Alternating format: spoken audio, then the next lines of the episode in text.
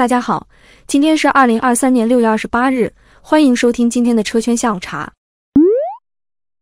据乘联会发布的市场分析报告显示，今年前五个月，三十万元以上车型累计零售销量高达一百零四点六万辆，同比增长百分之三十五点一。作为对比，三十万元以下车型累计销量为六百五十八点七万辆，同比增长只有百分之零点五。随着高端车型销量的暴涨，三十万元以上汽车市场份额明显扩大。二零二零年占比仅百分之九点五，二零二三年第一季度占比已经高达百分之十三点九。也就是说，每七个人中就有一人购买三十万元以上的汽车。与此同时，根据乘联会的统计数据。二零二三年四月，在消费相对疲软的情形下，三十万元以下车型的月零售销量同比增长为百分之四十九，已经不容小觑。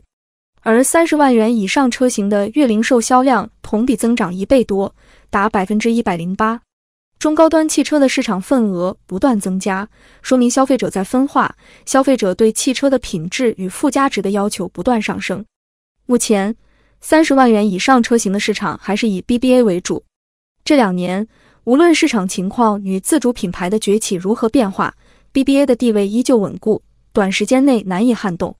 值得注意的是，尽管我国新能源汽车的渗透率不断创新高，但豪华电动汽车在其中起到的作用不大。根据乘联会发布的数据，今年一至四月，我国共卖出了约一百八十四点一万辆新能源汽车，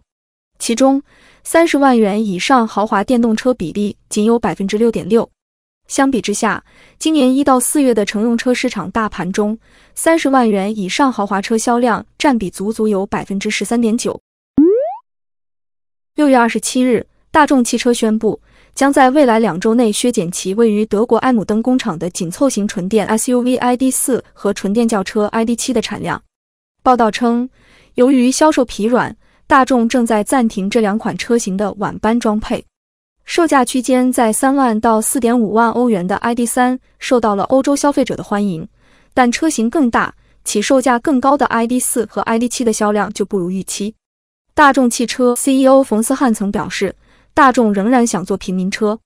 他认为，特斯拉、蔚来这些品牌在推广新能源汽车战略上更倾向于由上至下的打法，从一款高端明星车入局，建立良好的品牌初印象，后续推出价位相对低一些的车型来打开市场。这样的打法更适合初创公司，而大众品牌一直是一个平民化的品牌。他指出，大众汽车如果想要做高端电动汽车的话，会更多的考虑放到奥迪或保时捷等品牌下，而不是大众品牌。另外，他认为高端品牌的打造并不容易。当人们认为你是一个高端品牌的时候，要想获得这个市场定位，需要做很多投入。如果扩张的太快，或是降低品牌车型价格，就会影响品牌，可能也会失去原本的忠实客户。近日。日本汽车厂商本田宣布，将在日本国内上调六款车型的价格，这是本田今年第二次涨价。此外，日产、三菱等多家日本车企也都在近期相继提价。以本田为例，本田将从七月二十七日起，在日本国内上调六款车型的价格，涨幅最高超过百分之五。例如，一款 SUV 原本售价约合人民币十一点六万元。调价后将达到十二点二万元，上涨了约合人民币六千元。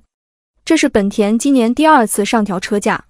由此，本田上市的所有车型中，已经有四分之三的车型涨价。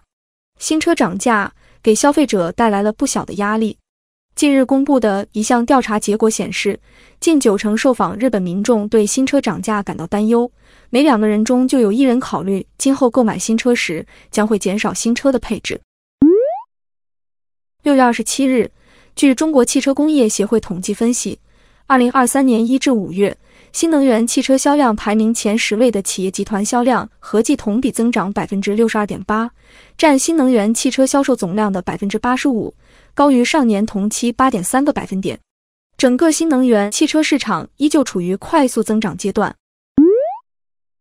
理想汽车 CEO 李想在微博上称，有媒体报道我们将今年的目标调整成四十万辆，这个报道是错误的，是没有依据的。我们在上半年销量超过十三万辆，没有任何能力在今年全年完成四十万辆目标。产品、销售、产能、组织等能力都不足以支撑今年完成四十万辆目标，并且差距还是巨大的。他表示，汽车产业的能力链是一步一个脚印建立的，没有特别的捷径。六月二十七日，广汽集团品牌公关部部长、新闻发言人尹杰表示，广汽埃安今年计划产销五十万辆纯电动汽车，并启动海外业务工作，目前正在全力推进埃安品牌的 IPO 工作。六月二十六日，福特汽车本周将进行裁员，主要影响美国和加拿大的工程岗位。预计此次裁员将影响到福特旗下传统的内燃机业务、电动汽车单元以及车队服务业务三大业务部门。据海外媒体报道，马自达将重新启用转子发动机，或将搭载在即将发布的马自达 MX-30 增程版车型上。马自达 MX-30 增程版在没有转子发动机加持的情况下，纯电续航里程只有八十五公里，但依靠转子发动机给汽车供电以后，车辆的综合续航里程可以超过六百公里。以上就是今天的车圈下午茶，欢迎大家在评论区留言互动。